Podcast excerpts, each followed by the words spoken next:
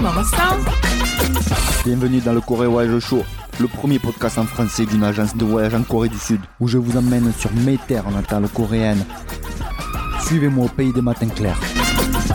빨리 오라고!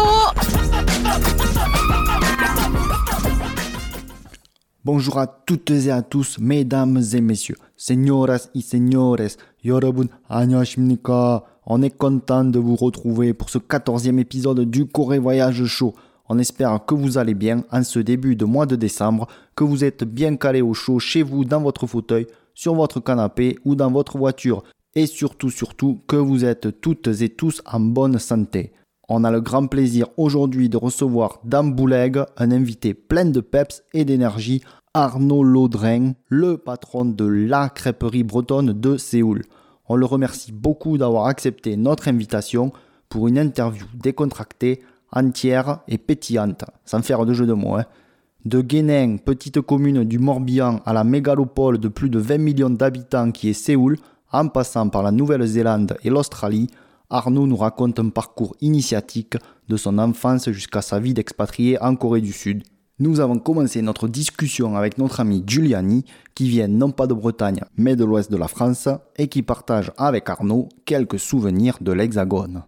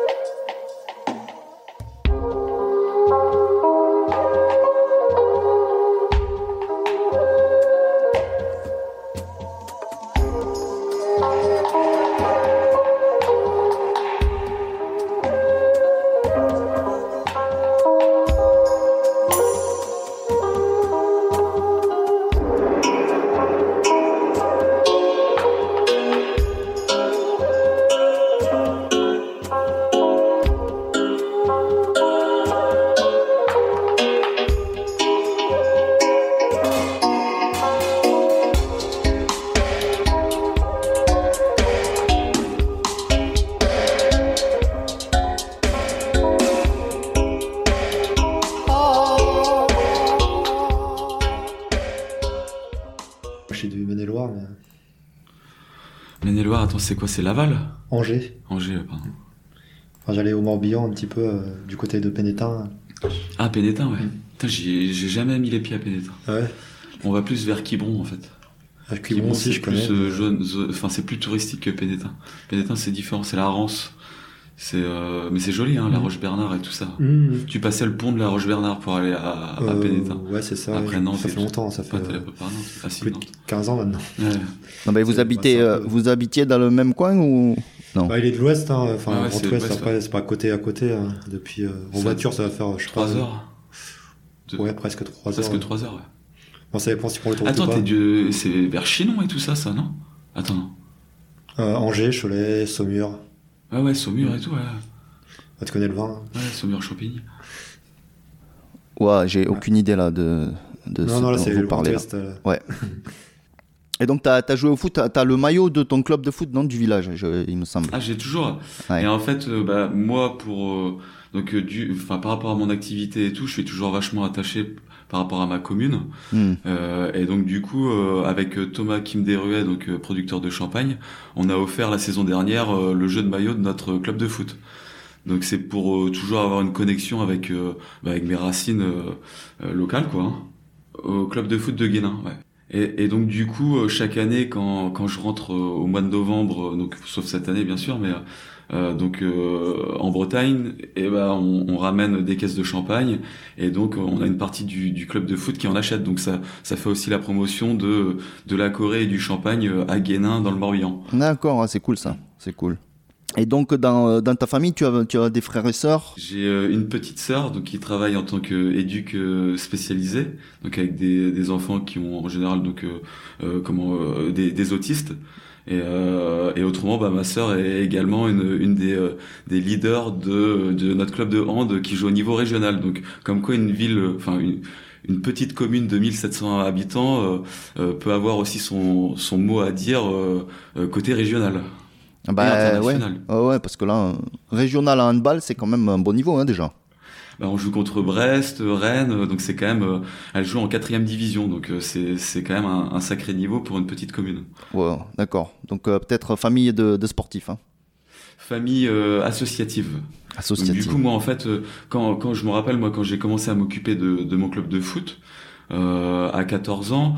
Donc euh, une fois que j'avais fini le collège, je rentrais en scout euh, pour manger avec ma mère qui m'a préparé un steak frites ou un jambon pâte.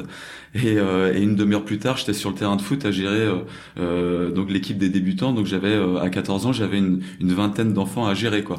Et tout ça par rapport au club voisin ou enfin c'était vraiment l'esprit de notre petite commune. On faisait ça vraiment bénévolement. Donc euh, on n'avait aucun aucun chèque à la fin de l'année. Euh, c'était vraiment par par plaisir.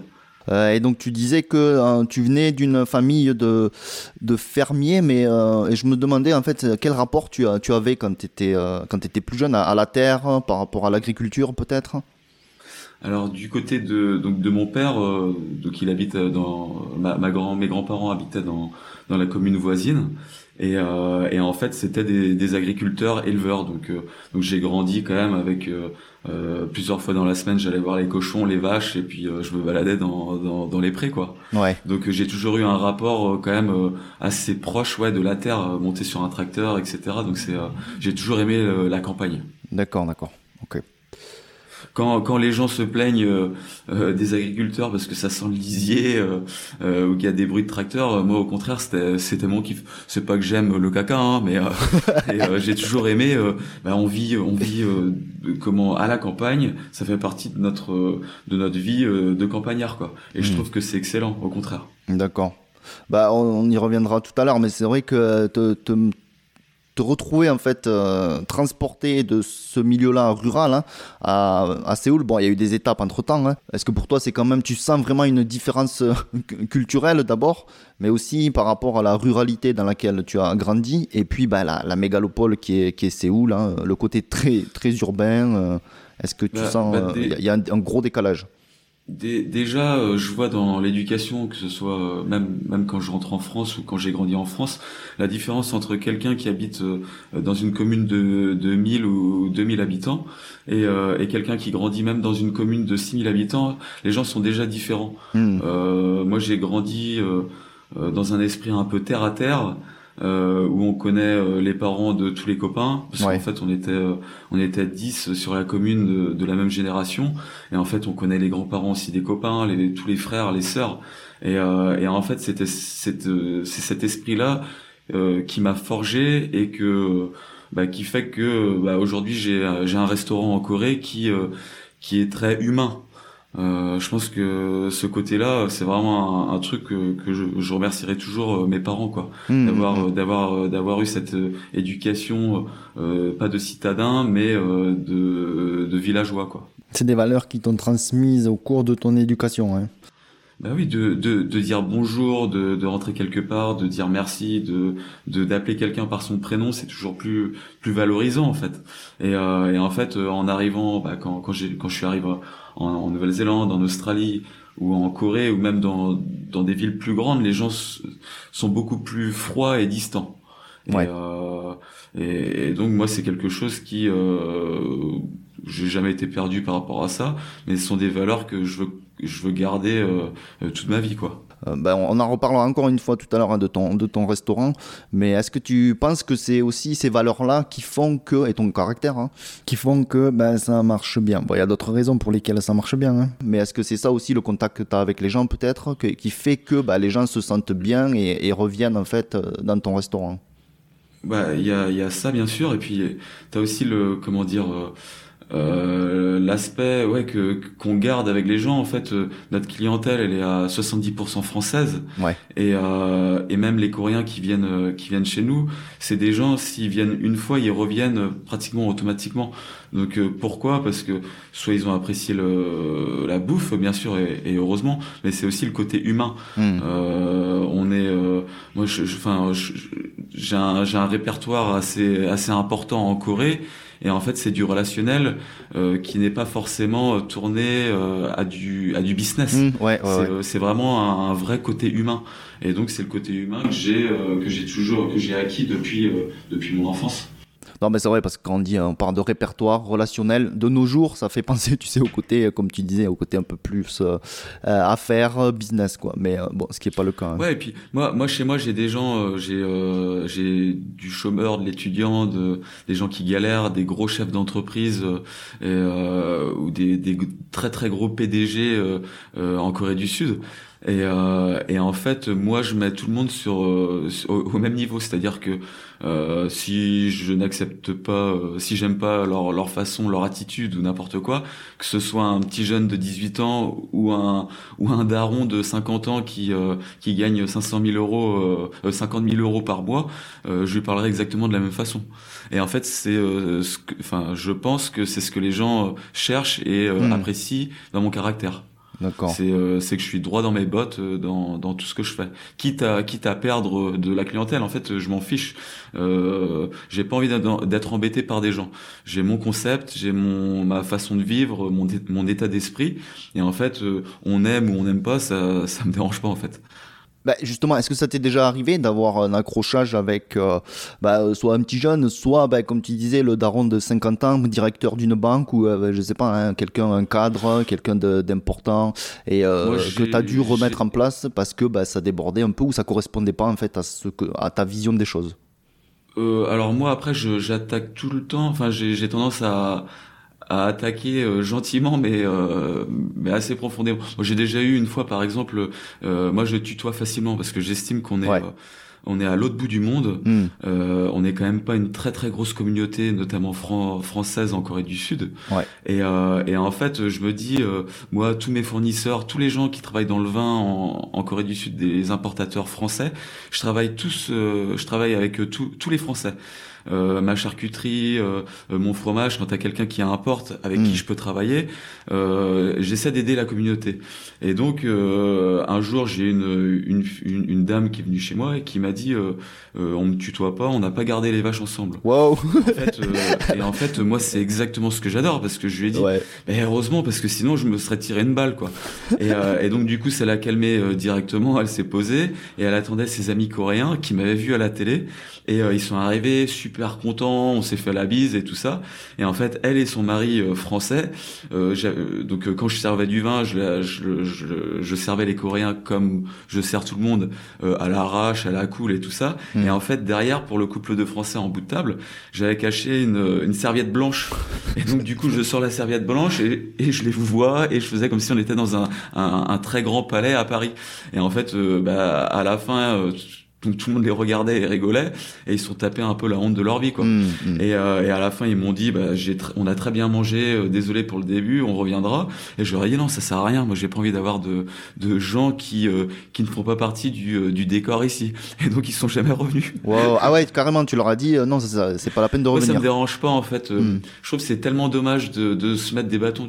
En, en Corée du Sud, il y a, je sais pas, il y a 4-5 restaurants euh, tenus par des Français.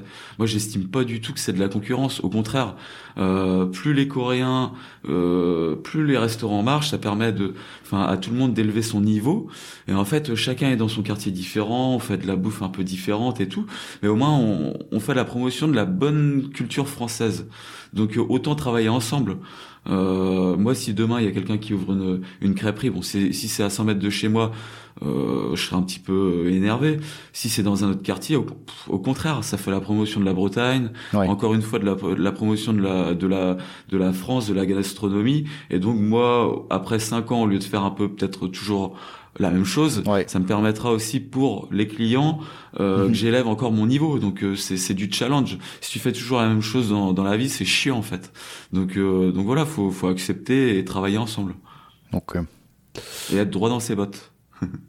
Tu dis avoir un caractère un peu euh, rebelle et euh, tu pourrais nous expliquer comment ça se passait au lycée. Alors au lycée, tu es allé peut-être à Pontivy, c'est euh, le chef-lieu du Ouais. Morbihan si je me suis bien renseigné. C'est ça, c'est, c'est à 20 km de chez moi. Ouais, une vingtaine de kilomètres de chez toi. Et comment, 15 comment 000 ça habitants, donc Wow, ah oui, là, je, je, je suis passé d'une école primaire à, on était à 90, à un collège à 150, déjà ça m'a fait bizarre, Ouais. à un lycée avec euh, 1000, euh, 1000 étudiants quoi. Hmm. Et donc moi après quand j'étais jeune, j'étais pas très, j'étais pas trop leader parce que je voulais pas froisser les gens.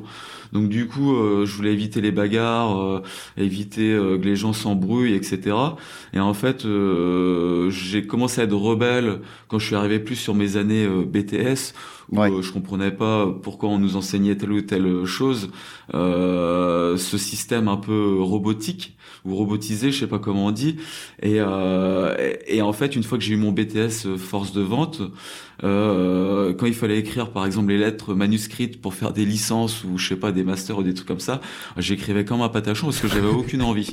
Donc du coup, au lieu de me taper une licence, je me suis dit, au lieu de me faire chier, j'ai commencé à m'embrouiller un petit hmm. peu avec euh, les histoires de foot. Euh, euh, enfin, on va dire que j'ai fait ma ma crise d'adolescence peut-être un peu un peu plus tard. Sur le tard, ouais. ouais, voilà. Et donc du coup, j'en avais marre de tout. Et un jour, je me rappelle, du jour au lendemain, j'étais sur Internet, j'ai pris le globe, j'ai regardé euh, où est-ce qu'on pouvait faire un, un visa vacances-travail. Et euh, j'avais un pote qui était parti en Australie euh, six mois auparavant. Hmm. Et je me suis dit, putain, je vais pas faire comme lui, je vais essayer de partir encore plus loin. Et donc c'était la Nouvelle-Zélande. Et donc sur le blog, sur le sur le globe, la France et la Nouvelle-Zélande, on est exactement à, à l'opposé quoi. Ouais. Et, euh, et donc du coup, coup de sang, coup de nerf.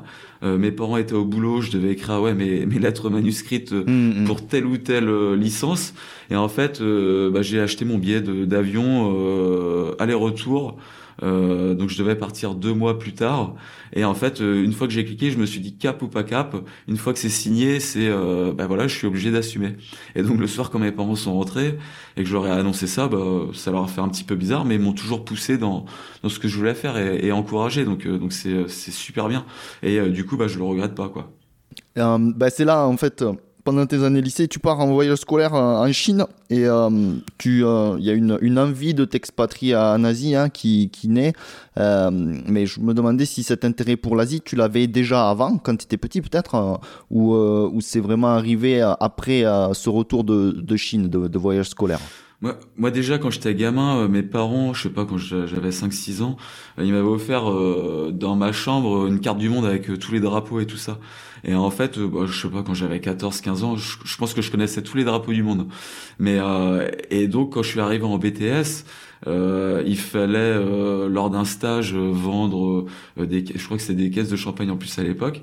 Et en fait, plus on plus on vendait du, du champagne, et donc celui qui vendait le plus pouvait partir gratuitement. Et en fait, j'avais gagné ce challenge-là. J'étais le je crois que l'avant-dernier de la classe dans, dans, toutes les notes scolaires, mais sur le, la vente de champagne, j'étais le premier. Et donc j'étais parti en Chine avec un chèque de 50 euros parce que j'avais vraiment vendu énormément de champagne. Et donc arrivé en Chine, mais c'était le, c'était un monde, enfin c'était fucked up quoi. Euh, les gens, enfin c'était une, une, culture, une infrastructure, enfin tellement différente que je me suis dit waouh. C'était comme un, shoot d'adrénaline. Et en fait, je me suis dit un jour, il faut vraiment que je me, je me casse euh, bah, pour refaire euh, une expérience comme ça euh, dans un pays totalement différent. Pas, je voulais pas aller aux États-Unis, je voulais pas aller, je sais pas, dans un pays western. Euh, mais partir dans un truc qui était complètement différent. Et donc je me rappelle, j'avais pas encore mon BTS, on avait rencontré des chefs d'entreprise ou euh, des gens, des Français qui travaillaient en, en Chine. Et du coup, j'avais envoyé sur des emails, euh, lettres de motivation et tout ça, et les gens m'avaient répondu gentiment. Tu parles pas anglais, t'as des notes euh, de merde, t'as aucune expérience, c'est c'est impossible.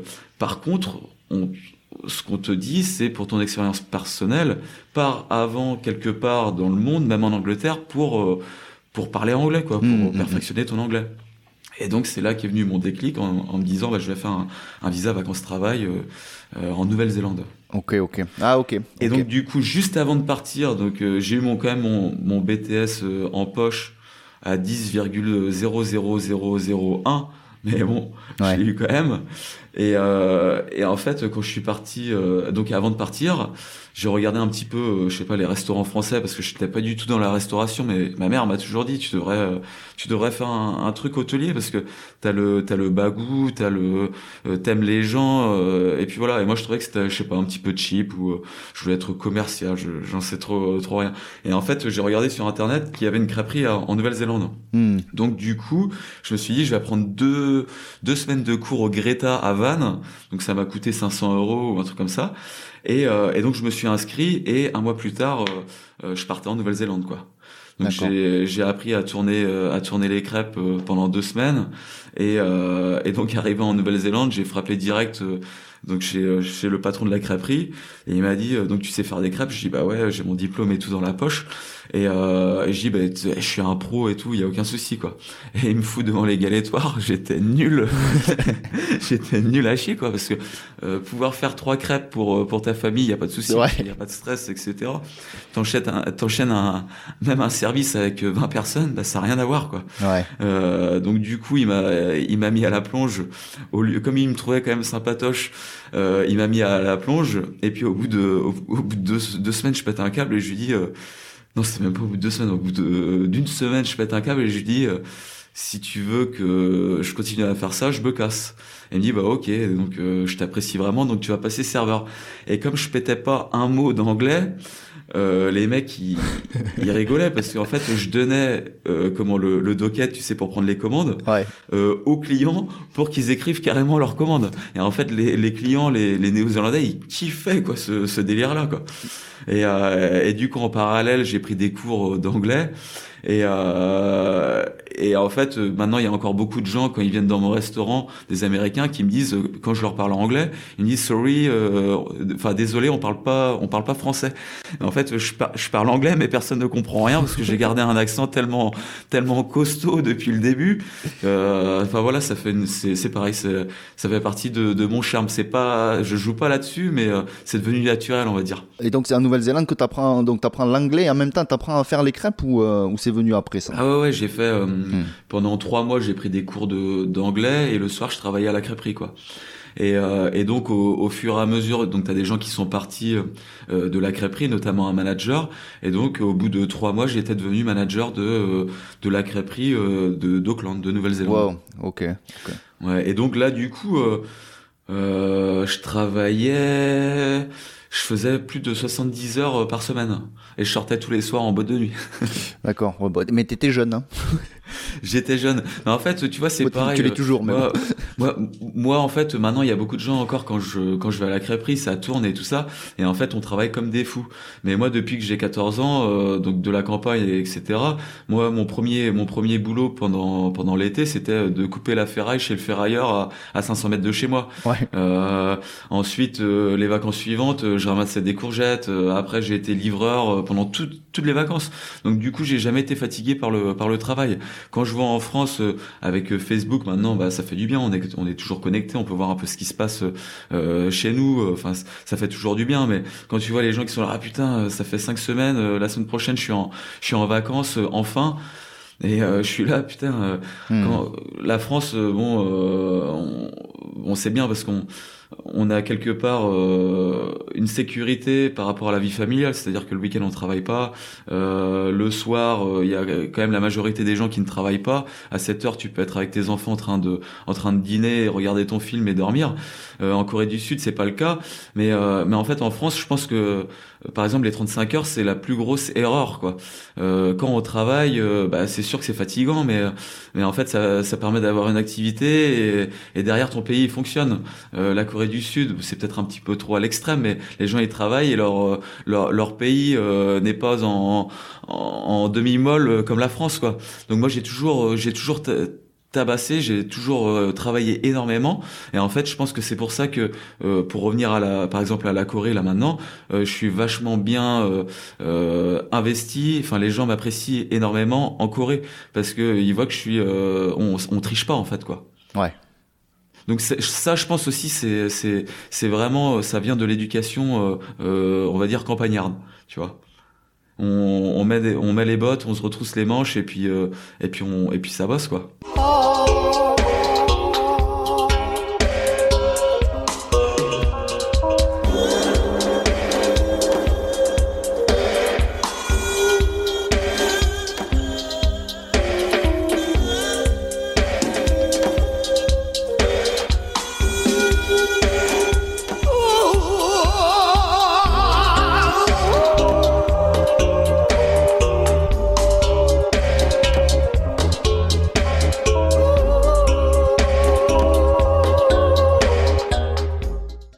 Passer au côté un peu plus romantique hein, du truc, mais donc tu travailles dans cette crêperie, tu passes manager à Auckland, en Nouvelle Nouvelle-Zélande, et est-ce que tu rencontres ton épouse? Alors c'était une cliente de la crêperie ou tu la rencontres vraiment à l'extérieur? Comment comment ça se passe? Alors moi je suis resté trois ans en Nouvelle-Zélande, donc euh, au bout d'un an je devais être sponsorisé par mon par mon patron pour avoir un visa. Ouais. Euh, sauf que je lui ai donné tout euh, toutes les infos et tout ça, mais il a envoyé sans que je sache mon comment le le dossier une semaine après la fin de mon visa. Donc du coup pendant huit fois j'ai été donc mon ma demande de visa a été rejetée et euh, mais par contre, je suis resté quand même euh, clandestinement pendant deux ans. Hmm. Donc, euh, comme j'étais un peu cramé avec l'immigration et tout ça, donc j'ai fait plein de plein de petits boulots à côté. j'ai été monteur de scène au Black. j'ai fait de la charcuterie de 5 heures du matin jusqu'à 5 heures le soir, 6 jours sur 7, avec une pause d'une demi-heure à midi si on n'avait aucune pause. Et, et donc du coup, ça c'était pareil, c'était sans visa. Et, euh, et en fait, euh, bah, à un moment donné, j'étais vraiment cramé, donc plus personne voulait me prendre, même en, même, euh, même au black. Et donc euh, six mois avant de partir en, en Australie, j'ai rencontré ma femme, donc qui était dans mon ancienne école que je fréquentais encore parce que j'avais des, des potes qui étaient toujours là-bas, quoi. Et, euh, et donc euh, pendant six mois, on est on a habité ensemble en, en coloc avec euh, avec un pote brésilien et, une autre coréenne. Et, euh, et, six mois plus tard, je lui dis il y a l'immigration qui me recherche partout. Il faut qu'on se casse. Est-ce que tu peux Est-ce que tu veux te Est-ce que tu veux partir avec moi en Australie? Et, et donc elle a accepté. Donc on a commencé une nouvelle aventure en Australie. D'accord. Euh, et donc, je peux plus je peux plus retourner en, en Nouvelle-Zélande euh, pendant 8 ans. euh, ça tu peux laisser euh, t'as pas besoin de couper au montage. J'ai j'ai utilisé ma carte de crédit au maximum même quand j'étais en Australie donc j'ai dû bloquer euh, comment tous les mails de, de ma banque néo-zélandaise qui me réclament 5 ou 6 000 6 000 dollars. donc c'est génial. Moi je kiffe tout ça. c'est c'était ça faisait partie du ça fait partie de l'histoire quoi, c'est génial. D'accord. Mais tu, tu, veux que je le coupe ça en montage ou pas? Ah non, non, non, non. Non, je le laisse. Ok. Ah, laisse-le. Ah ouais, c'est génial. Pas de problème. Et donc, en fait, ah, d'accord, donc tu pars de, en 2011.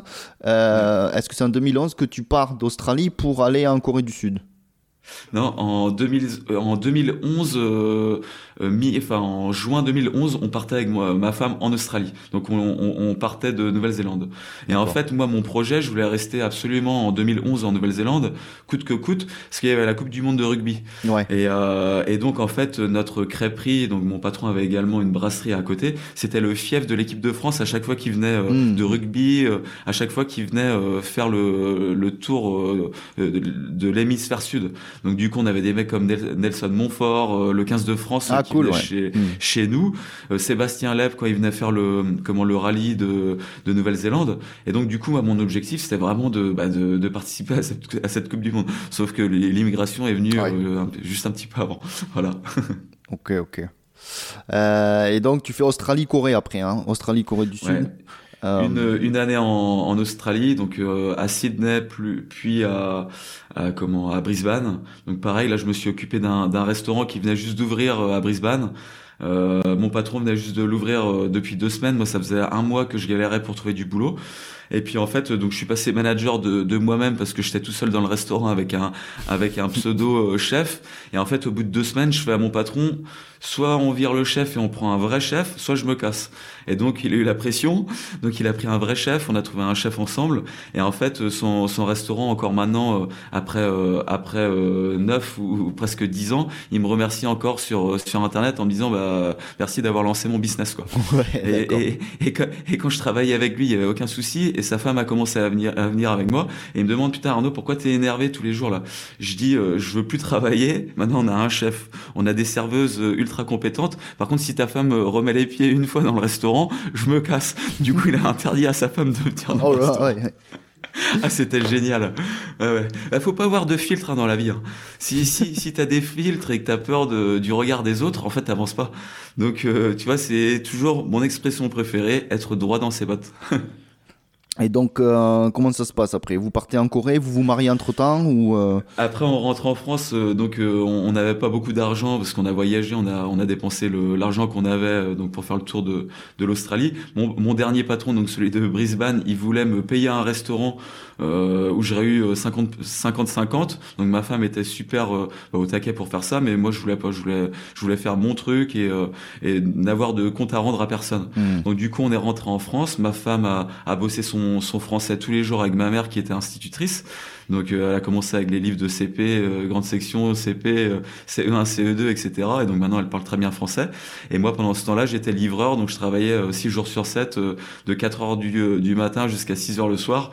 Et, euh, et donc ça nous a permis de, de mettre de l'argent de côté, euh, de récupérer bah, toutes les décorations de, de, ma, de famille, euh, des amis pour monter notre projet en Corée du Sud Hmm. plus tard.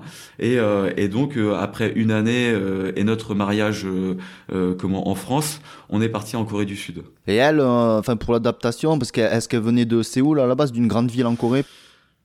Ouais, donc euh, elle vient de, elle vient de Séoul. Après, on est passé donc euh, quand même dans des grandes villes en Nouvelle-Zélande et en, Mm. et en Australie. Bon, ça a été compliqué parce que tu te retrouves dans dans, euh, dans une commune de 1500 Bah, c'est ça, ouais, habitants. ouais, ouais.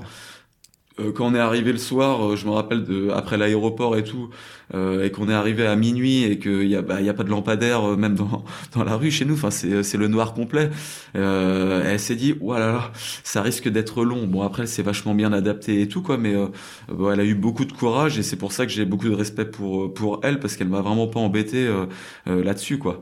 Euh, t- on a toujours été euh, soudés donc euh, donc euh, donc euh, merci à elle. Donc c'est c'est ça, euh, c'est ce qui est beau dans un couple, on va dire.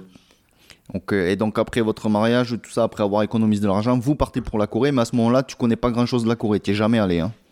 J'ai jamais été en Corée, euh, donc on est arrivé, euh, euh, on a vécu, enfin on est resté vivre chez chez, chez ma belle-mère pendant pendant une année. Donc c'est pareil, j'avais économisé un petit peu d'argent quand même en France, mais euh, mais incapable derrière de de, de pouvoir euh, monter un business parce que ça coûte ça coûte de l'argent.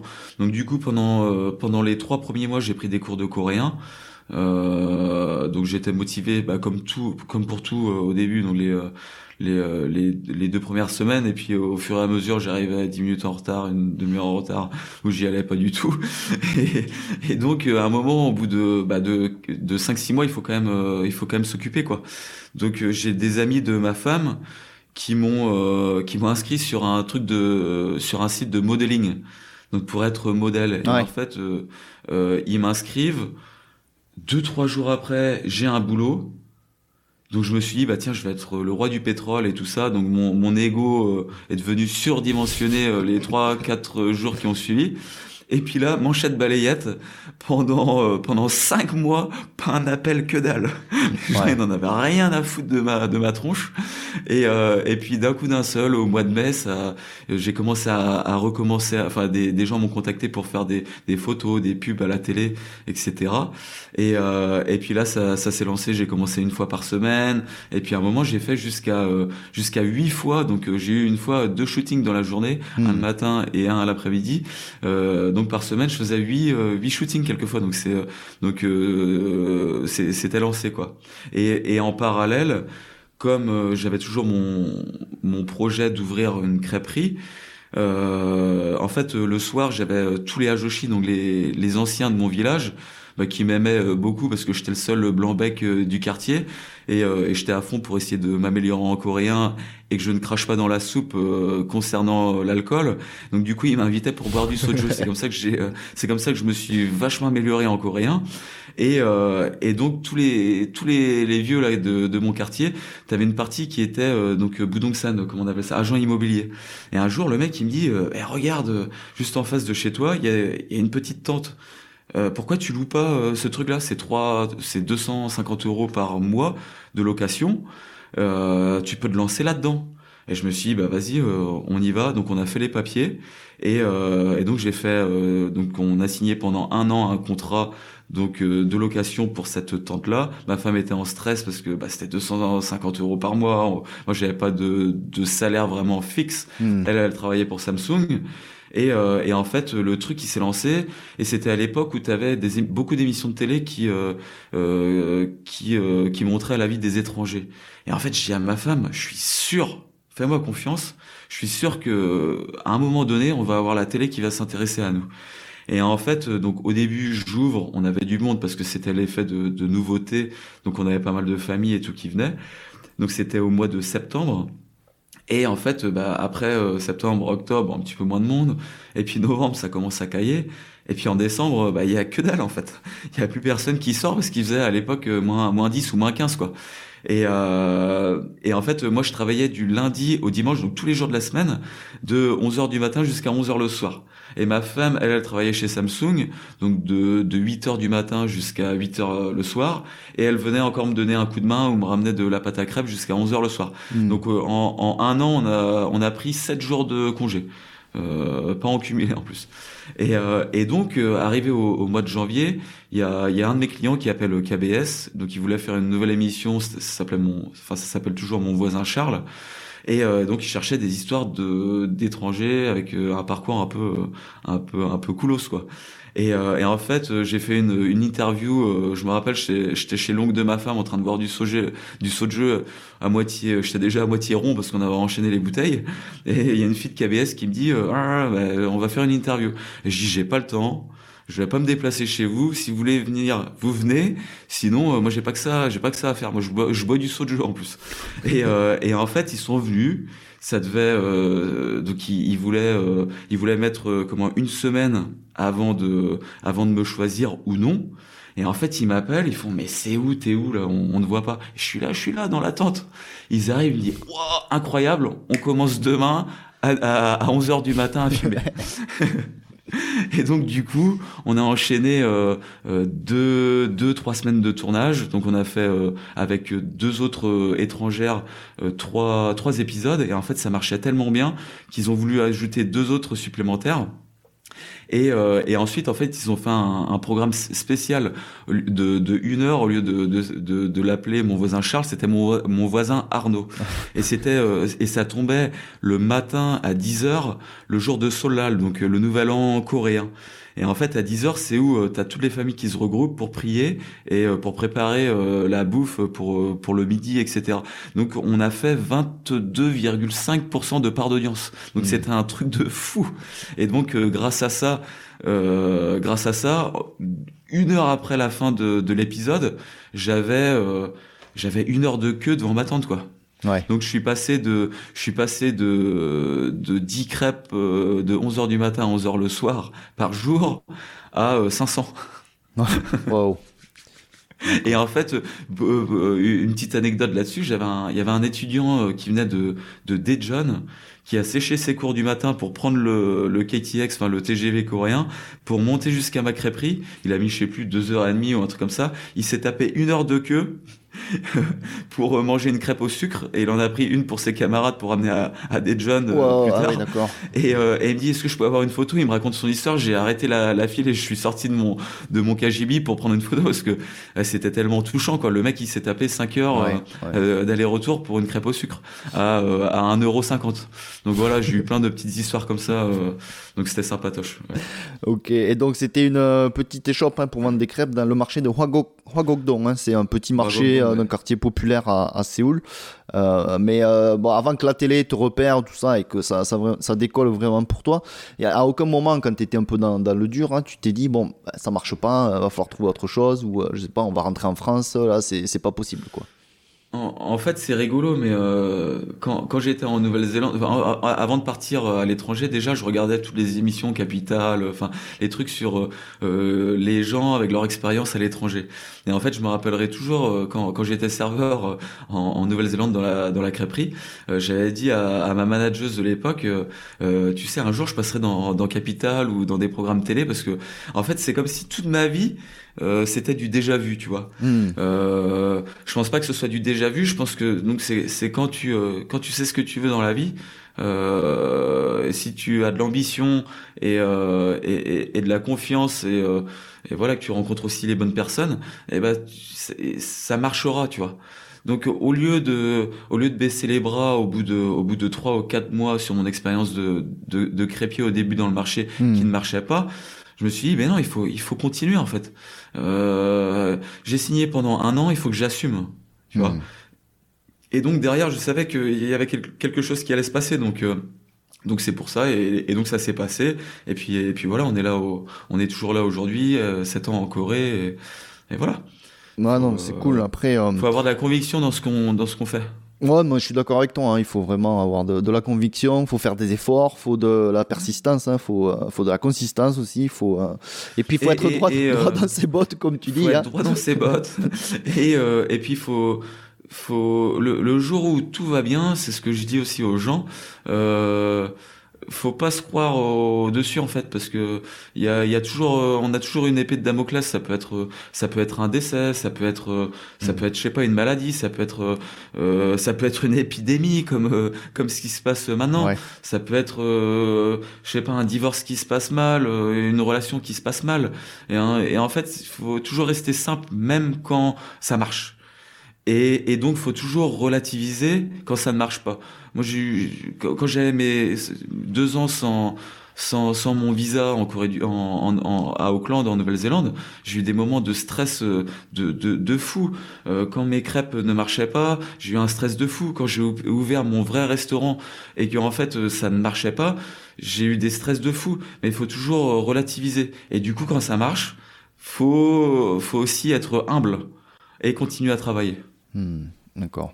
Et euh, après, est-ce que tu crois, toi, un, peut-être fac- un facteur euh, chance, plutôt à une belle étoile qui te suit peut-être euh, et euh, qui, qui est là-haut, au-dessus de ta tête? Bon, là, c'est pas l'épée de Damoclès, mais c'est plus la, la belle Ouais. étoile, hein, et qui te, Après, voilà, avec vois, tous tes efforts concentrés, avec tout, toute, toute ta persistance, tout ça, mais tu as quand même ce petit truc qui fait que, bah, en, en fin de compte, ça marche, quoi. Après, tu vois, moi, que- quelquefois, il y a des gens qui me disent, euh, ouais, mais parce que parce que je suis blanc, parce que Hum, hum, hum. j'ai une bonne tête et tout ça. Donc c'est vrai que grâce à ça, j'ai pu euh, faire du, du modeling. Mais euh, après, quand t'es euh, quand t'es blanc, t'arrives dans un pays asiatique. Tu sais, t'as ce côté-là, on peut pas cracher dans la soupe. C'est vrai que t'as as le côté exotique que les gens recherchent. Ouais. Après si, après j'ai eu des remarques euh, ultra racistes et tout, tu vois. Enfin, et ça je m'en je m'en bats les, les steaks, hein. Mais euh, et ça, ça permet en plus d'avancer. Moi j'aime bien. Si si tu si tu satisfais tout le monde, c'est à dire que euh, quelque part tu t'es pas honnête, tu vois, en, en toi-même, je pense. Donc euh, enfin voilà. Mais euh, la belle étoile, euh, je pense qu'on l'a tous, mais il faut euh, il, faut il faut l'activer, tu vois. Ouais, il faut la faire briller, quoi, on a- parce que sinon, elle est, on elle est a- éteinte. On rien Hmm. sans rien. Et euh, je suis certain que si euh, si demain je pars euh, au Venezuela, euh, en, je sais pas au, au Maroc, je sais pas où, aux États-Unis, et ben euh, si tu travailles, c'est pareil, ça, ça ça marchera. Il y a une question de, c'est sûr qu'il y a toujours une question de timing, une question de de ci, une question de ça. Mais euh, mais je suis sûr que ouais, si t'as de la conviction dans ce que tu fais, il faut tu, peux toujours re- rebondir sur quelque chose de, de similaire ou de différent après. Moi, si demain euh, je fais ma crêperie, elle, euh, je sais pas, ça marche plus, ou j'en ai marre de le faire, ou j'en sais rien quoi. Euh, euh, déjà, je vais me reposer, euh, je vais, et puis je, je- vais me dire, mais c'est la vie, elle est pas finie en fait. Euh, c'est ça que j'aime dans mon dans mon métier en fait. Au-delà de de vendre des crêpes, du vin, de la bière et tout ça, moi j'ai fait exprès dans mon nouveau restaurant euh, de faire un bar parce que je- j'adore ce côté quand quand t'ar- t'arrives à la campagne et que je retourne dans ma dans ma commune. Salut Boris, ça va? Ouais. Oh tu qu'est-ce que tu bois? Oh je sais pas. euh, le mec il s'est tapé 5 kilomètres euh, à voiture pour euh, pour aller dans un bar. Bien sûr qu'il va picoler. Hmm. Tu vois, c'est cet esprit. On dit bonjour à la patronne, on dit bonjour à même même aux gens qui sont assis au bar qu'on ne connaît pas, on salue. Et en fait, c'est ce que j'ai, c'est exactement ce que je voulais reproduire chez moi. Et donc, c'est ce que j'aime, c'est le contact, euh, le contact humain. Euh, j'ai plein de gens, comme je disais avant, de tous les mi- milieux sociaux. Euh, qui viennent euh, assis à mon bar et en fait on, on parle, on échange et, euh, et je trouve c'est euh, bah, c'est l'essence de la vie, c'est super important. Donc c'est pour ça que tu as des gens qui ont des grosses galères, des, des gens qui n'ont jamais eu de galère et qui ont d'un coup d'un seul un, un gros pépin dans leur vie. Tu écoutes, tu filtres et, euh, et en fait c'est pour ça que je dis le plus important c'est de relativiser quand tu quand as du succès et quand tu as un échec, tu vois. C'est euh, c'est euh, faut voilà faut faut être droit dans ses bottes. ok, bah t'es maintenant, hein, t'es le bar, hein, restaurant à crêpes hein, de Séoul. C'est le point de référence important pour la communauté des expats euh, français en Corée. Et donc toi, tu t'évolues dans ce milieu-là, hein, tu te sens vraiment comme un, poisson euh, dans l'eau. Mais est-ce que tu as des, des, moments où la France rurale justement te manque? Bon, tu me dis que tu as réussi à reproduire quand même ce, cette ambiance dans ton, dans ton bar, mais est-ce que ça te manque parfois? Bien sûr, ça, ça me manque, mais en fait si tu fais euh, quelque chose, faut y aller à fond, tu vois. Tu peux pas avoir, euh, tu peux pas tout avoir, tu vois. Euh, si je reste en France, euh, je n'aurai pas ce côté-là à rencontrer des gens différents tous les jours. Enfin, tu, tu peux pas tout avoir, hmm. que tu sois à l'étranger, que tu sois chez toi. Donc en fait, comme j'ai recréé ce qui me manque ou ce qui me manquait de la France, donc ce côté sympathique et on connaît tout le monde. Euh, bah du coup en fait euh, ça ne me manque pas. Moi le après le truc qui me manque le plus c'est euh, c'est l'air de la campagne, comme je disais tout à l'heure le, le, voisin qui qui épanche son lisier à côté de chez moi. Enfin c'est les odeurs de la nature, les oiseaux et tout ça. Mais ouais on peut pas tout tout avoir. Donc du coup moi derrière je fais en sorte que mon business bah, soit soit rentable. Euh, et tout. Et donc, ça comme il est rentable, ça me permet de rentrer, euh, de fermer pendant un mois au mois de novembre et, euh, et de rentrer un mois en Bretagne, quoi. Hmm. Donc, il faut faire des choix. Euh, donc, donc, du coup, tu vois le rapport que j'ai à la terre. Maintenant, en fait, depuis que je travaille dans la restauration, je m'intéresse énormément au vin, quelque chose que je connaissais pas du tout avant. Et en fait, euh, je me, euh, donc j'apprends tous les jours sur le vin. Maintenant, j'ai une liste de vins de. J'ai commencé avec six vins différents. Maintenant, j'arrive à une, à une gamme de 130 vins différents. Oh là, ah Je suis passionné du vin. Ouais, et, et, en fait, j'ai rencontré donc beaucoup de d'importateurs. On a beaucoup de producteurs aussi qui viennent même manger chez moi, donc des produits, des vignerons français qui viennent chez moi. Et surtout, je me suis lié d'amitié avec euh, Thomas Kim Desruets, donc qui est producteur de champagne euh, à Auvillers et euh, et qui qui vend qui vend une grosse part de son champagne en Corée du Sud. Et et, et en fait, avec lui, tu vois, euh, c'est lui qui m'a permis de, de, rentrer en France et de et de et de visiter la Champagne que je ne connaissais pas du tout, et surtout de m'intéresser aussi aux cépages, etc., aux vignerons. Et donc du coup, quand je voyais tous ces euh, tous ces vignerons qui venaient et qui parlent de eh, nous, on est la cinquième génération, on est la quatrième génération, on est la vingtième génération je me suis dit putain ces gens-là en fait ils ont un truc que je n'ai pas c'est euh, c'est un patrimoine familial que tu euh, que tu gardes tu vois. Et donc du coup avec euh, Thomas donc producteur de champagne on s'est dit putain chez ma mamie qui a 90 balais qui a toujours des un bout de terrain agricole mettons en valeur mon patrimoine à moi familial, tu vois. Et donc là, depuis euh, depuis quatre ans, trois ou quatre ans, on plante euh, chaque année euh, des cépages champenois en Bretagne, donc chez ma grand-mère. Donc tu vois, c'est c'est excellent. Demain, si j'ai des gamins, euh, tu vois, moi, c'est pas un, un, gros investissement. Il y a beaucoup de gens de, de mon village quand je partais en Nouvelle-Zélande qui m'ont dit eh, qu'est-ce que tu vas faire là-bas? Quand je suis parti en Australie, eh, qu'est-ce que tu vas faire là-bas? En fait, toi, tu fais ton ton chemin à côté. Là, tu vas monter une, une, une crêperie en Corée, ça marchera pas. Tu vas commencer dans une mm-hmm. dans une tente, euh, tu vas galérer. Tu vas ouvrir ton vrai restaurant, c'est pas comme ouvrir dans une tente. Pourquoi tu fais du euh, du vin en, en en Bretagne, ça marchera jamais. Mais que moi le conseil que je donne aux gens c'est occupez-vous de vos fesses et euh, laissez les gens qui euh, qui rêvent euh, rêver tu vois. Moi de, de planter chaque année des cépages champenois chez ma grand-mère bien sûr que c'est pas un projet pour que ce, soit viable à 100% moi derrière j'ai mon activité professionnelle tu vois. Mais par contre c'est de mettre en valeur le, mon patrimoine familial faire avoir un hobby supplémentaire. Et puis derrière je sais très bien que on va réussir à sortir une petite production mais on va buzzer de fou localement, régionalement en France. Et derrière, ça va buzzer aussi euh, de fou euh, en Corée du Sud. Tu vois, donc c'est toujours avoir des, des, projets. Si je fais mes crêpes tous les jours, et un jour ça, ça va m'embêter. J'ai pas, j'aime bien faire les crêpes, mais euh, voilà, il faut, je pense dans la vie, il faut toujours avoir un challenge supplémentaire, tu vois.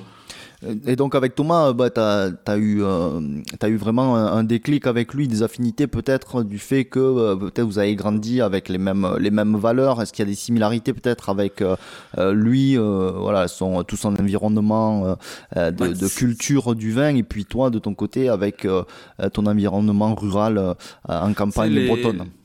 Les, les, les, vignerons, encore plus quand tu euh, quand une marque de champagne, c'est euh, c'est toujours euh, une image de prestige. Ouais. Mais euh, mais à part les les très grosses maisons qui se font beaucoup beaucoup de pognon, en fait, je me suis rendu compte que un mec qui fait du champagne qui fait 26 000 bouteilles à l'année, tu te dis ah putain c'est énorme. C'est c'est l'une des plus petites maisons de champagne. Mais en fait, les mecs c'est des c'est des campagnards et des mmh c'est des, des agriculteurs en fait les mecs pas pas sur le même euh, produit. Mais en fait les mecs euh, bah, tous les jours il faut qu'ils se mettent en bleu de travail euh, qu'ils prennent leur bêche pour euh, ou, qu'ils prennent le sécateur pour tailler les vignes à la main. Comment dire ils ont leur tracteur pour je sais pas pour arracher telle ou telle parcelle. Enfin en fait c'est c'est des villageois comme comme moi avec un produit de prestige. Mais c'est pas hmm. pour ça que c'est des gens qui roulent sur l'or. Ouais, mais mais tu vois c'est des gens qui travaillent sur des, des générations et générations. Et donc je me suis dit bah c'est comme c'est comme chez nous les agriculteurs ça se passe de, de père en fils euh, et tout. Et je me suis dit moi comme je, je, suis pas agriculteur on a quand même toujours un petit peu de terre euh, euh comment agricole. Donc autant mettre tout ça en avant tu vois. Hmm, d'accord. Et en fait depuis euh, depuis 2013 je crois 2013 ou 2016 euh, comme la France veut continuer à développer bah, le, le vin dans le monde parce que à cause du nouveau monde, donc les, les vins du, du Chili, d'Argentine, d'Australie, qui commencent à prendre beaucoup de volume, en France maintenant, euh, on peut planter euh, partout. Donc on aura une appellation vin de France, faut juste euh, faire les déclarations auprès des douanes pour pouvoir planter. Et donc du coup, on, on est libre de, de, de, faire notre notre crément ou notre notre pétillant naturel en Bretagne. Donc c'est excellent, tu vois. Ouais, c'est cool ça.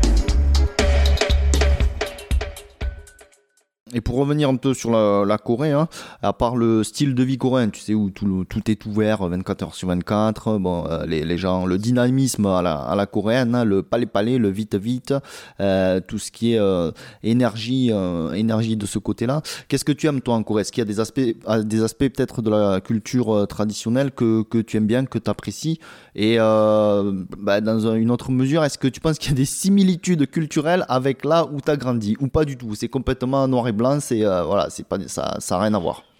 Bah, moi, moi, quand je suis arrivé en, Corée, c'est euh, le même shot d'adrénaline que j'ai chopé quand quand je suis arrivé en, en, Chine. quoi. Hmm. C'est exactement ce que j'adore. C'est euh, c'est de le fait de de partir à l'étranger. C'était pour ne pas vivre la même chose que ce que j'ai vécu. Euh, dans, dans ma commune natale quoi euh, c'est le, le, besoin de changement perpétuel et, euh, et donc du coup moi c'est ce que c'est ce que j'ai adoré en Corée après le respect des des âges des, des, gens plus vieux qui qui est très prononcé en Corée c'est exactement ce que ce que ce que j'adore parce que on aura peut-être besoin de retrouver de retourner sur des euh, sur des nos points culturels comme ça en France parce que les gens n'ont plus de plus de respect mutuel. Euh, donc c'est vraiment un aspect que j'adore en Corée du Sud. Après moi, ce qui me casse les, les pieds, pour pas dire les coups, voilà, c'est c'est toute cette partie là. Comme je, comme je suis plus vieux, si je te dis de faire si, tu dois le faire. Alors le mec, mmh. il, il, il, fait ce que je dis, faites pas ce que je fais. moi, c'est ce que je dis et c'est pour ça que les Coréens ils m'aiment et aussi beaucoup dans mon restaurant, c'est qu'en fait moi, quand j'ai des mecs plus vieux qui m'appellent en me disant Hey Comme ça, j'arrive, je, je leur dis en coréen Je ne suis pas ton chien. Tu, soit tu attends, ou soit tu demandes euh, poliment. Et en fait, les gens au début, ils sont, ils sont un peu choqués, mais ils voient que c'est pas, c'est pas une réaction méchante de ma part. C'est juste que je suis chez moi. En, partout dans le monde, on, on dit le client, il est roi mais c'est ce que je dis à tout le monde, que ce soit aux Français, aux étrangers ou aux Coréens, les clients sont rois, sauf chez moi. Et ici, c'est chez moi. Donc on respecte ma règle. Tu vois ce que je veux dire? Et donc du coup derrière quand tu quand t'es droit dans tes potes, euh, et ben les gens ils adhèrent, tu vois. C'est euh... mais par contre c'est le côté ouais qui est très usant en, en Corée du Sud. Après euh, je pense que c'est un truc c'est le grand euh, frère, c'est le machin et tout. Ouais, ouais, c'est à double tranchant, je pense. Tu vois, cet aspect, bon, ça vient de, de la culture confucianiste, hein, euh, de, Ouais, ouais. de ce passé-là euh, en Corée qui est, qui est assez, assez présent. Donc c'est à double tranchant dans le sens où il y a le respect pour les anciens. Donc tu vas céder ta place dans le bus ou dans le métro. euh, Ah mais ça c'est normal, ça c'est très bien. une personne âgée, tu vas bon, respecter euh, voilà, tes, tes grands-parents, euh, euh, les, les plus anciens de, de manière assez, euh, assez naturelle ou parfois même euh, forcée. Et après, tu as l'autre côté où ben, ces personnes-là peuvent, peuvent aussi se servir de ça Ouais, et peuvent se croire un petit peu au-dessus.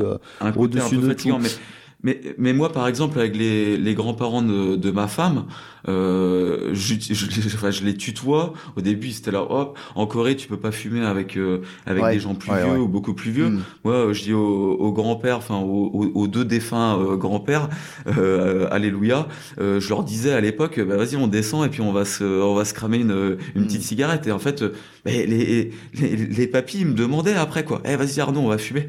Ouais, Mais Mais en après- fait, je pense que si t'es naturel et que Ouais, non, il y a ça, c'est certain. Après, c'est aussi peut-être le fait que tu sois, tu sois étranger, tu vois. Si c'était un Coréen, peut-être ça passerait un, peu moins, tu vois. Mais, euh, mais, mais, je, mais je, je pense même en Corée, c'est en train de changer sur les nouvelles générations. Moi, j'ai assisté ça à des scènes beaucoup, où ouais. les, les jeunes, si tu veux, coréens, ont tendance à- presque à se rebeller. J'ai, assisté à des scènes où il y avait des, dans le métro, hein, des, des choses de la vie quotidienne, où des personnes plus âgées poussent, ou tu vois, où se croient vraiment euh, tout permis.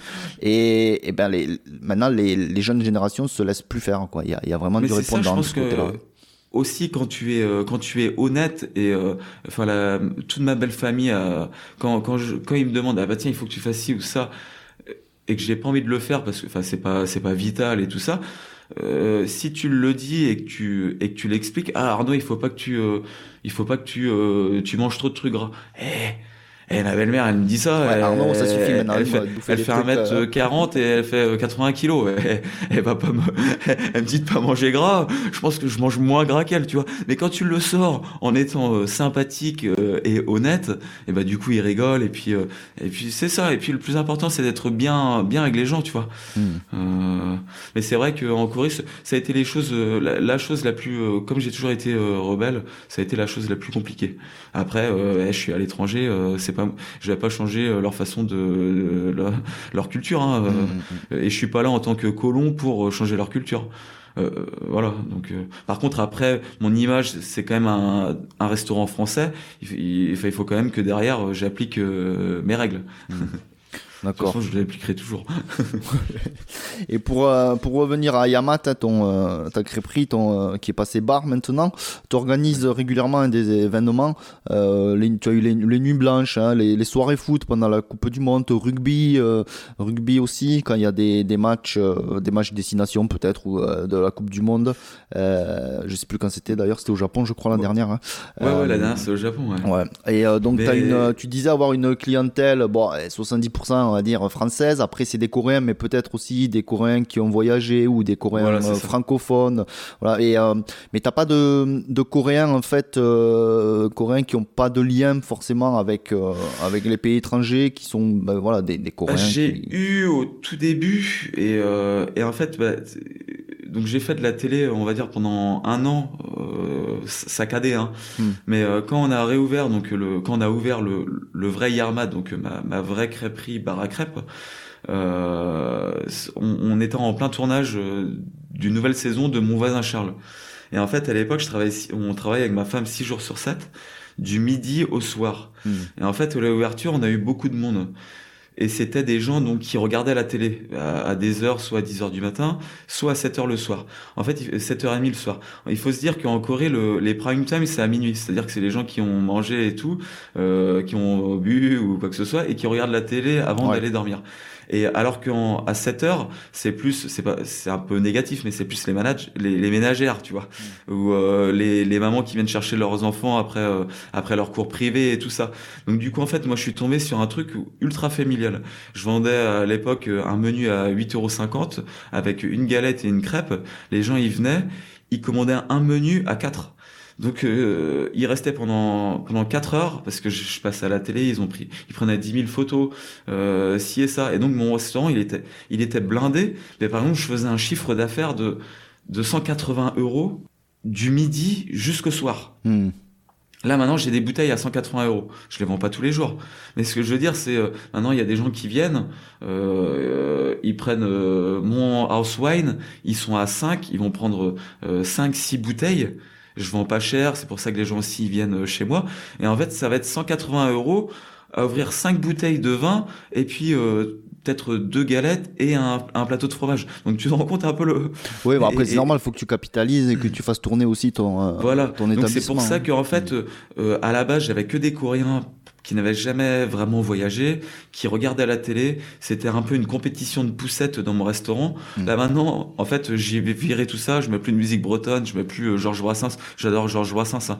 Eh, mais tu mets ça en boucle euh, 6 jours sur 7 euh, euh, pendant 3 mois, j'en pouvais plus quoi. J'en pouvais plus. Je pouvais plus le voir avec sa pipe là, le, le Georges. Et, et donc du coup, j'ai changé le truc. au lieu d'ouvrir le midi, j'ouvre que le soir et euh, euh, je mets que du reggae parce que je suis un gros fan de reggae. Je mets la musique forte et en fait, bah, maintenant les poussettes depuis euh, depuis quatre ans, ils se rendu, ils se sont rendus compte, bah, on n'a pas de table haute, euh, de, de chaises hautes, hmm. euh, on n'a pas on n'a pas d'endroit pour chauffer le lait pour les biberons et, et surtout on met le, le reggae super fort. Donc j'ai fait une sélection naturelle de, de tout ça. Et en fait, ça me convient moi personnellement et, euh, et surtout euh, sur mon sur mon chiffre d'affaires quoi. Hmm, d'accord, d'accord. Après pas sur peut-être sur la clientèle mais sur, euh, tout ce qui est peut-être un peu plus événementiel. Tu dis que tu es passionné de, de musique de reggae hein, tu as déjà organisé je pense des des soirées avec des, de concerts, des DJ, des concerts, ça, ouais. etc. Est-ce que tu arrives à à mélanger, si je peux dire, hein, euh, à, euh, à, assembler euh, des concepts euh, occidentaux et des concepts coréens, c'est-à-dire inviter peut-être des DJ ou des musiciens coréens à, bah, à, performer dans ton, dans ton établissement, ou est-ce que tu gardes quand même ce côté comme, plus, bah, plus occidental hein? Moi, moi, moi, je suis, j'ai toujours été fan de de musique traditionnelle. Donc c'est-à-dire que quand je suis arrivé en, en Nouvelle-Zélande, c'était les, euh, les chantras de Maori. Euh, en Australie, les pauvres aborigènes, on, on les voit pas beaucoup malheureusement, donc euh, j'ai pas trop eu de, de, connexion avec tout ça.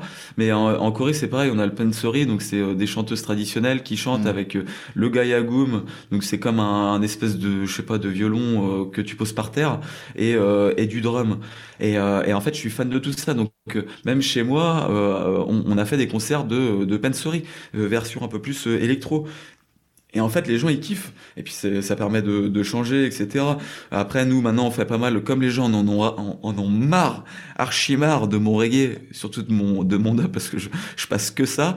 On fait maintenant des euh, beaucoup de, de, soirées DJ, mais avec euh, plus des trucs. Je sais pas, je sais pas comment ça s'appelle, mais euh, j'aime bien. C'est plus des du beat quoi, bam bam bam, de la de la grosse techno deep en fait. Hmm. Et, et, en fait, ça, ça permet de, de faire des events, d'avoir des gens qui écoutent ce style de musique, de venir des gens qui viennent toutes les semaines chez moi, d'avoir un, truc aussi euh, différent. Euh, et puis moi de ne pas me faire chier aussi à faire toujours la même chose. Donc c'est euh, excellent. Et en fait une fois que il y aura plus de problèmes avec le Covid et tout ça, je vais vraiment me relancer dans tous ces dans, dans tous ces events là. Mais je tenais aussi à dire juste par par rapport aux events foot qu'on a fait pour la Coupe du Monde 2018, c'était on avait à peu près 150 à 200 personnes euh, qui venait dans un restaurant de, de 100 mètres carrés. Ouais. Euh, donc on avait du monde, euh, du monde partout. Et en fait, sur Internet, j'ai un peu poussé le, le, le bouchon en disant si vous voulez faire, enfin retrouver les Champs Élysées, c'est pas à Paris, mais c'est à Yarmat. Et en fait, les gens ont partagé mon poste ils ont rigolé et tout le bordel. Et en fait, je me suis retrouvé à 3 heures du matin avec 500 personnes dans, dans mon truc. Donc j'avais mis, euh, j'avais, j'avais loué Enfin, je l'ai demandé à personne, mais j'avais juste demandé à, au mec qui avait le bulletin d'à côté, est-ce que je peux accrocher des panneaux euh, blancs pour euh, pour la diffusion du match? Et il m'a dit ouais, vas-y, pas de souci et tout. Et en fait, je me suis retrouvé à, à plus de 400 personnes avant le coup d'envoi, une heure avant le coup d'envoi, et, euh, et ma machine à bière a explosé. Ouais. j'avais déjà vendu 12 fûts de bière, j'avais commandé en plus 200 bières bouteilles pour pour dehors parce que les gens n'avaient pas accès à, à l'intérieur. Et en fait, une une heure avant le, le coup d'envoi, j'avais plus de bière bouteille non plus quoi. Mmh, mmh. Donc il y a tous les restaurateurs avec qui je suis pote euh, autour de chez moi qui sont arrivés à la rescousse avec euh, des, des des caisses de bière pour pour que mon business continue à, à- pour que je fasse une super soirée quoi. Donc euh, tout le monde s'est uni avec moi. On a eu les flics euh, qui m'ont demandé de, de sortir, d'aller les voir dans la rue. Euh, Donc euh, donc les, les flics euh, coréens. Et en fait, j'ai mis cinq minutes pour pouvoir sortir parce qu'il y avait tellement de monde. Et en fait, j'arrive, je dis, bah, je suis désolé et tout, quoi. Et les mecs, ils m'ont dit en anglais, ah non, euh, very good, let's go France. parce qu'en fait, leur standard, leur standard au, au commissariat euh, local était, était bondé de, bah, de gens qui se plaignaient du bruit, quoi. Mmh, mmh, Tu vois ce que je veux dire? Et en fait, eux, ils étaient là, rien à foutre. Euh, ce soir, c'est ta soirée. Euh, vends autant de bière que que tu que tu peux. Et puis euh, et puis on espère que que la France va gagner, quoi. Ouais. Donc c'est génial. Les, les flics, je les connais bien dans, dans mon dans mon quartier parce qu'ils ils viennent souvent à cause de, du tapage nocturne, mais ils m'embêtent jamais. En fait, hey, ils me disent Monsieur Arnaud, est-ce que tu peux de la musique moins fort? Puis moi, je leur demande s'ils veulent boire un petit Ricard. Bon, ils, pour l'instant, ils n'ont jamais accepté, mais euh, on verra peut-être euh, par la suite. Ok. Euh, et pour revenir un peu sur la bouffe, on n'en a pas parlé, mais bon, je pense que tu en as déjà parlé pas mal dans d'autres euh, d'autres euh, documentaires, reportages, et voilà. Donc, tu proposes une crêpe au, kimchi, hein, et donc je voulais savoir si, ben, comme tu es attaché quand même à la, tradition, à la à la complète, hein, la crêpe classique, est-ce que tu aimerais malgré tout innover peut-être, tu sais ce que ce que proposent les les food trucks dans certaines villes, et puis faire des des plats ou des crêpes un peu plus fusion avec, euh, avec des choses peut-être plus innovantes au niveau de, la bouffe Ou c'était pas du tout dans tes projets Alors moi, c'est pas du tout dans mes projets euh, de faire un nouveau menu ou quoi que ce soit parce que moi et ma femme, euh, moins on fait de crêpes, mieux on se porte. Donc euh, maintenant on fait les. Les là t'es crêpes vraiment du- passé à quelque chose de plus. euh, En fait, on, on fait, on fait des. Donc maintenant, on est ouvert 5 jours sur 7, euh, du mardi au samedi. Et en fait, les crêpes, on les fait de 6h30 jusqu'à 9h. Comme ça, ça nous permet en fait euh, d'être blindés tous les soirs de 6h30 jusqu'à 9h. hmm. Donc tous les soirs, je fais euh, plus ou moins 30, 30 euh, crêpes salées et euh, 30 crêpes sucrées. Donc a- avant, en fait, quand, quand tu donnes trop le choix aux gens, après, euh, les gens, ils viennent à 10h, ou ils viennent à 11h, ou ils viennent à minuit pour euh, manger une crêpe. Et, et du coup, il y a toujours de la pâte parce que t'as pas forcément eu euh, autant de monde Mm. avant, tu vois, sur ce créneau horaire. Là maintenant, en fait, euh, je me suis rendu compte si tu si tu obliges les gens, si tu forces les gens à faire de un shot de 6h30 jusqu'à 9h, et ben ça permet de faire en sorte que ton business euh, soit full d'un coup d'un seul, que les gens s'ils n'ont pas réservé, et ben ils sauront la prochaine fois qu'il faut réserver, que des gens qui passent en, en marchant et qui se disent bah tiens il y a du monde là-dedans, on, on va essayer d'aller manger euh, pour goûter parce que ça doit être pas mal, et ben il y a pas de place parce que vous avez pas réservé. Donc tu vois ça ça crée de la demande. Ouais, ouais. Ça crée de la demande et euh, ça nous permet d'avoir euh, ouais, nos, nos trois heures de, de travail intense. Et puis après, moi, ça me permet maintenant le, le mardi et le mercredi de partir à 9h30, euh, de rentrer chez moi. Et c'est ma femme qui va gerber, euh, gerber. Elle gerbe quelquefois hein, quand elle rentre à la maison. Mais, euh, mais de, de gérer aussi, surtout, de gerber, de gérer surtout euh, comment le, le bar toute seule. Et donc moi après de, de gérer euh, et de gerber aussi quelquefois euh, comment le jeudi, le vendredi ou le samedi tout seul. Donc ça nous permet d'avoir euh, d'être moins fatigué euh, fatigué qu'avant, tu vois, Hmm. et d'avoir une vie un peu plus euh, un peu plus calme. Ok. Euh, Est-ce que tu pourrais expliquer peut-être, pour ceux qui nous écoutent, les, les démarches Attends, pour, je, je suis en train de gerber là. Vas-y, vas-y. Qu'est-ce que t'as dit les, euh, les démarches pour, euh, ben, pour ouvrir ta crêperie, euh, le, le contrat de bail, avec comment ça s'est passé avec l'agence immobilière, les licences dont tu as besoin, est-ce que ça a été fastidieux pour toi ou euh, est-ce que ça a été assez, assez facile ça, ça a été, y a- t'as, t'as eu des, des, des difficultés? C'est ma femme qui, euh, comme beaucoup de femmes coréennes, qui gère euh, qui gère tout le patrimoine. D'accord. Donc, euh, tu vois, donc euh, c'est elle qui gère tout euh, l'administratif, c'est elle qui a qui a géré bah, tout, ouais, tous les papiers pour euh, pour l'ouverture. Euh, après moi, moi étant étranger mais marié à une coréenne, on n'a pas de on n'a pas de minimum à mettre sur la table pour ouvrir un, un business.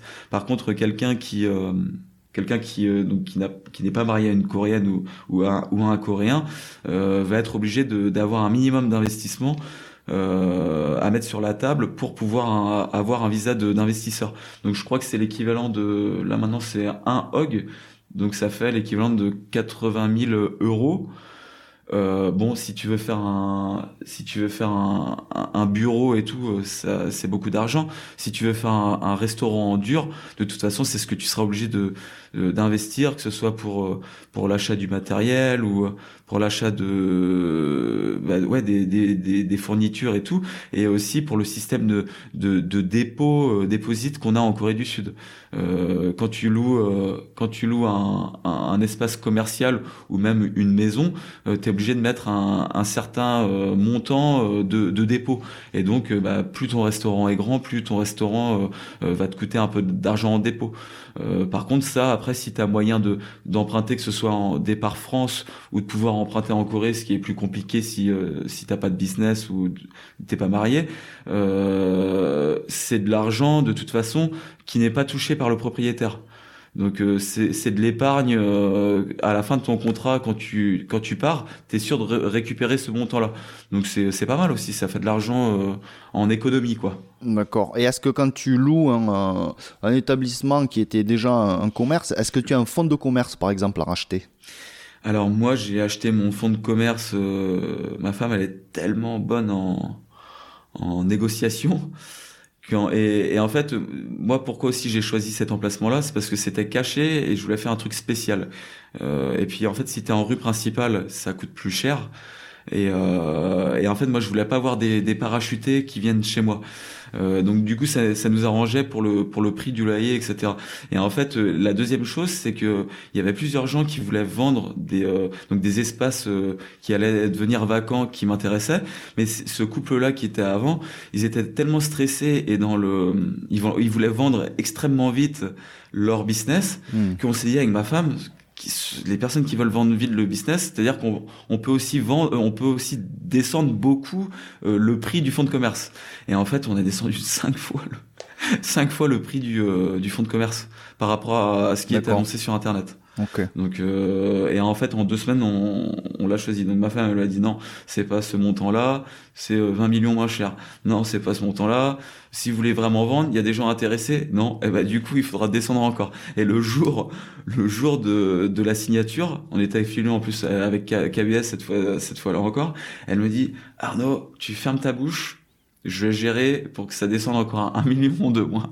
Et en fait, ils ont signé, ils ont signé à un million de moins. Donc, euh, ça nous a permis euh, bah, de d'épargner aussi parce qu'on n'avait pas beaucoup d'argent à l'époque. D'accord. Bon, bah écoute, on a parlé de pas mal de choses hein, déjà. Euh, on peut, euh, on peut conclure. Euh, on a fait le tour. Je sais pas si tu as, quelque chose à rajouter, toi, ou pas. Euh... Être droit dans ses votes. Ouais, ok. bah ça, j'ai compris, je crois. Mais quel, quel conseil aimerais-tu, toi, donner aux personnes qui souhaiteraient se lancer dans la restauration ou dans une autre activité en Corée, dans le domaine de l'entrepreneuriat? Euh, bah, c'est qu'il faut beaucoup, euh, avant de se, se, jeter, même si on a les, euh, les fonds euh, nécessaires pour, il faut quand même relativement bien connaître le pays, écouter, écouter les gens, même les, les, avis, les avis super positifs, les avis très négatifs, et, et de faire après derrière son sa propre analyse et et puis voilà. Mais et en fait de se lancer si on si on est vraiment motivé quoi. Euh, faut pas, faut pas avoir peur. Après, faut pas mettre euh, tous ces, euh, c'est quoi, c'est les pommes dans le même panier ou ou ces crêpes dans le même panier, comme je, comme je fais des crêpes. Faut pas mettre toutes ces, ah, ces œufs dans le même panier. Ces œufs, ouais. Ah, parce que j'utilise les œufs aussi pour faire des crêpes. Je savais plus, ouais. Euh, parce que sinon, euh, bah, euh, si si on met tout son argent, tout l'argent qu'on a mis de côté dans un projet et qui est un petit peu bancal, eh ben on risque derrière de bah, de se de se vautrer et de perdre beaucoup de confiance en soi. Et de et en fait, beaucoup de gens quand ils se ils se sont cassés les dents la première fois. Euh, après, ils hésitent beaucoup pour se relancer, alors que leur, leur idée, elle est peut-être, elle est peut-être bonne, mais le timing n'était peut-être pas bon en fait. Tu vois ce que je veux dire Donc, euh, ben, c'est d'être, euh, voilà, de bien préparer son, son projet en avant, en, en amont, pardon. Ok. Et que ça glisse en aval. Ok, bien préparé en amont pour que ça glisse en aval, c'est pas mal ça. Voilà, c'est pas mal. Hein ok, ok.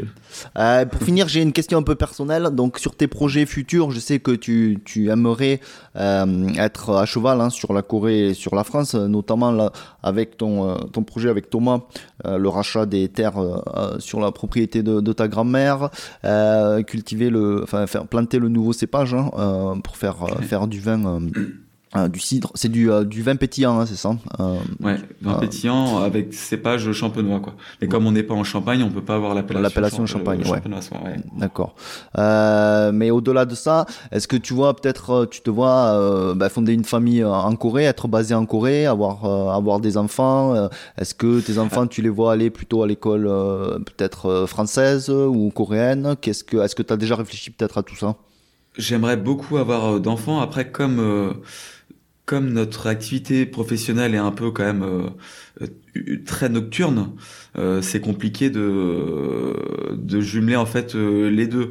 c'est pour ça que là, depuis un petit moment, euh, moi, je, euh, on, essaie de, se relayer avec ma femme, euh, donc de rentrer plus tôt, l'un ou l'autre rentre plus tôt. Et en fait, plus tard, déjà, moi, mon projet sera peut-être de trouver un chef cuisinier, une, serveuse, tu vois. Comme ça, ne pas être trop en retrait, parce qu'après, c'est un coup à se vraiment se péter la, figure, mais d'avoir un peu plus de temps pour pour nous deux.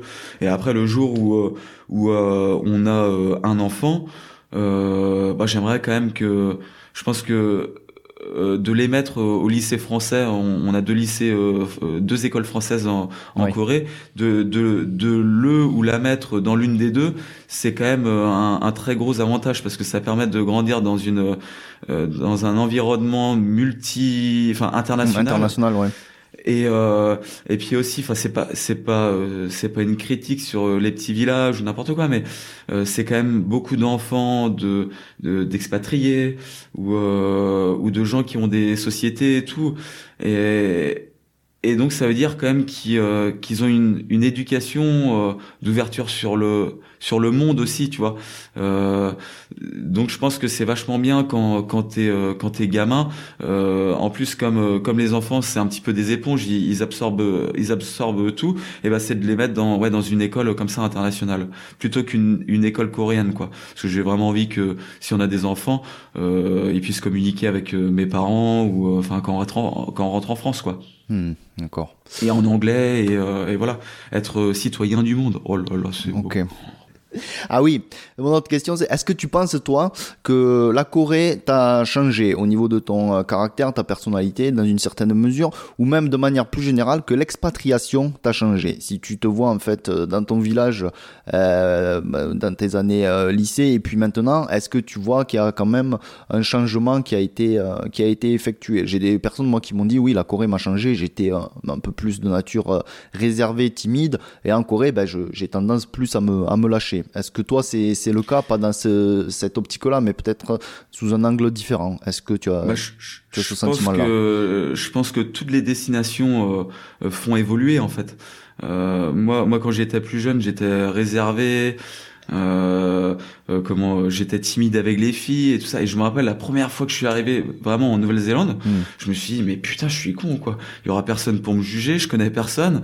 Et en fait c'est à partir de du moment où j'ai franchi le cap déjà de de, de sortir de mon cocon euh, je me suis dit bah tiens autant être euh, voilà avoir plus de, de personnalité et d'assumer euh, ce qu'on fait. Donc je pense que oui le, le voyage tu sais quand, quand tu habites dans, dans des euh, dans des petits villages comme ça bon c'est un petit c'est un petit c'est un petit peu méchant mais euh, moi, dans mon village, euh, tout le monde est cousin et cousine, quoi. Euh, tes, tes cousins et cousines, tes parents, ils ont acheté du terrain il y a il y a 50 ans, et puis il y a, y a la parcelle d'à côté. Et ben du coup, le, le gars, il va trouver, il va, le fils, il va se marier avec avec une fille du village. Et en fait, ils ont déjà leur terrain constructible de, de prêt qui va être qui va être donné par par les parents. Et en fait, moi et mes parents, de toute façon, ils, ils voulaient pas non plus de ça. On, on, on s'aime beaucoup, mais on moi j'aime pas du tout ce rapport là de un peu consanguinité tu vois euh, et moi c'est pour ça que je suis vraiment content de d'être parti quoi. Euh, moi dans, dans mon club de foot euh, t'as au moins deux cousins et deux frangins qui jouent dans l'équipe première t'as euh, mais le petit frère il joue dans l'équipe B et enfin tu vois. Et, et ça je trouve c'est un peu quand il y a des quand il y a des soucis ou des ou des histoires c'est c'est ultra c'est c'est euh, c'est pas bien en fait. C'est ça devient très vénal en fait. Mm. donc euh, donc ouais c'est pour ça que je suis content de d'être sorti de ce de ce milieu là et euh, et donc bien sûr que le, voyage ça fait euh, ça fait évoluer et tu rencontres des gens de de toutes les nations de toutes les cultures de toutes les de toutes les bourses de toutes les euh, enfin c'est vachement intéressant quoi donc c'est vraiment c'est la meilleure décision que j'ai prise dans ma vie Et voilà, ces derniers mots viennent conclure notre interview avec notre ami Arnaud et on le remercie encore une fois d'avoir pris le temps de nous raconter son aventure. Nous vous mettons bien évidemment tous les liens utiles dans la description. Si vous passez par Séoul, on vous invite à aller partager un moment avec lui. Quant à nous, on se retrouve très vite comme d'habitude pour un nouvel épisode du Corée Voyage Show. On continue à vous faire découvrir la Corée à travers des interviews, des discussions, des récits et toute autre forme de contenu pour apprendre aussi à mieux connaître et à mieux comprendre un maximum de personnes qui gravitent autour de la sphère du pays des matins clairs. On se quitte en musique en restant dans le ton avec un morceau d'un ami à Arnaud. Au passage, on passe le bonjour à son ami Hwarang. Et comme disent nos amis Yankee américains, shout out to Hwarang. Amoureux de reggae et les autres aussi d'ailleurs, ce son est pour vous. Mille merci à toutes celles et à tous ceux qui continuent de nous suivre. Pensez à vous abonner à notre podcast. Mais avant tout, prenez soin de vous. Et on vous dit à très bientôt. 안녕히 가세요. Allez en paix. 흥